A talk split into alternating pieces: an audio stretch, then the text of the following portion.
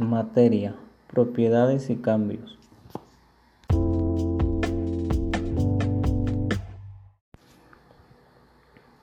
Para introducir al tema es importante tener en cuenta que la materia es todo aquello que conforma el universo.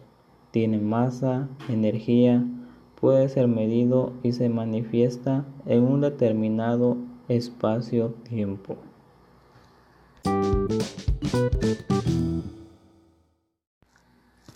La materia posee energía como resultado de su movimiento o de su posición en relación con las fuerzas que actúan sobre ella. Se clasifica en dos grupos, sustancias puras, elementos y compuestos, y mezclas, homogéneas y heterogéneas.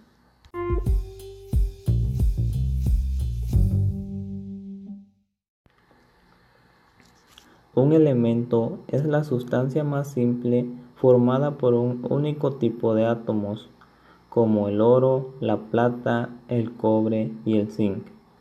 Los compuestos se forman mediante la unión química de dos o más elementos, los cuales pierden sus propiedades originales, como el agua, la sal común y el óxido de hierro, entre otros. Las mezclas son la unión física de dos o más elementos o compuestos que pueden ser separados por métodos físicos o mecánicos. Las mezclas pueden ser homogéneas, es decir, que no se distinguen cada uno de sus componentes, como sucede, por ejemplo, con el aire, o heterogéneas, en las que sí se pueden advertir fácilmente sus componentes, por ejemplo, la limadura de hierro y azufre.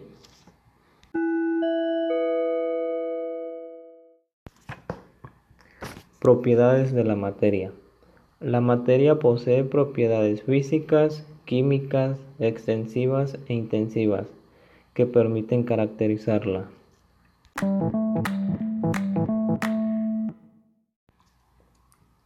Cambios físicos, químicos y nucleares de la materia.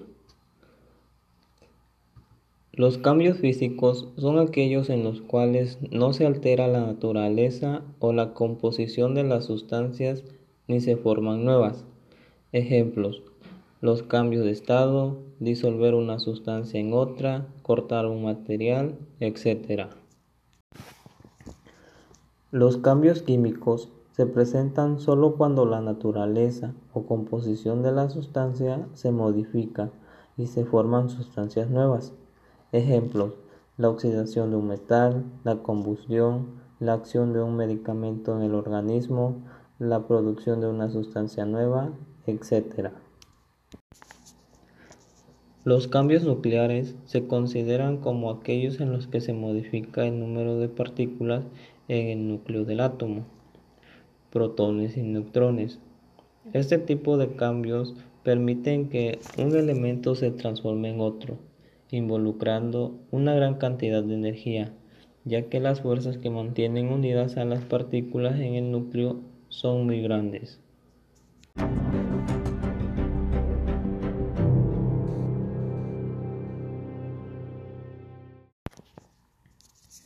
Estados de agregación de la materia.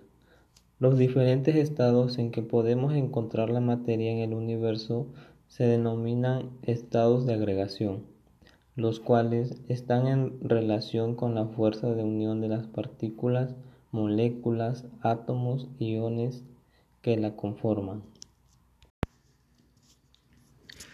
Los sólidos se caracterizan por tener forma y volumen constante. Esto se debe a que las partículas que lo conforman están muy próximas y en posiciones casi fijas, ya que están unidas por unas fuerzas de cohesión muy intensas. Los líquidos, al igual que los sólidos, tienen volumen constante. En los líquidos, las partículas están unidas por unas fuerzas de cohesión menos intensas que en los sólidos. Sus posiciones no son fijas, por lo que las partículas fluyen libremente y se trasladan con libertad. Los gases, al igual que los líquidos, no tienen forma fija, pero a diferencia de estos, su volumen tampoco es fijo. En los gases, las fuerzas de cohesión que mantienen unidas las partículas son muy débiles. Las partículas se encuentran muy separadas y sus posiciones no son fijas.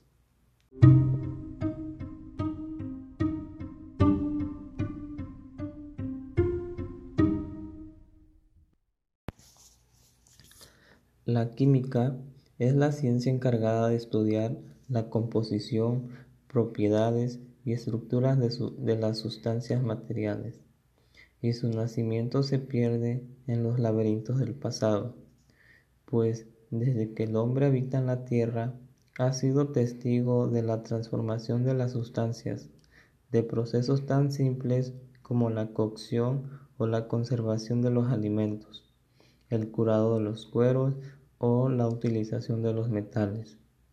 Hechos todos que empezaron a remover en el subconsciente de las personas la búsqueda de respuestas a estos fenómenos.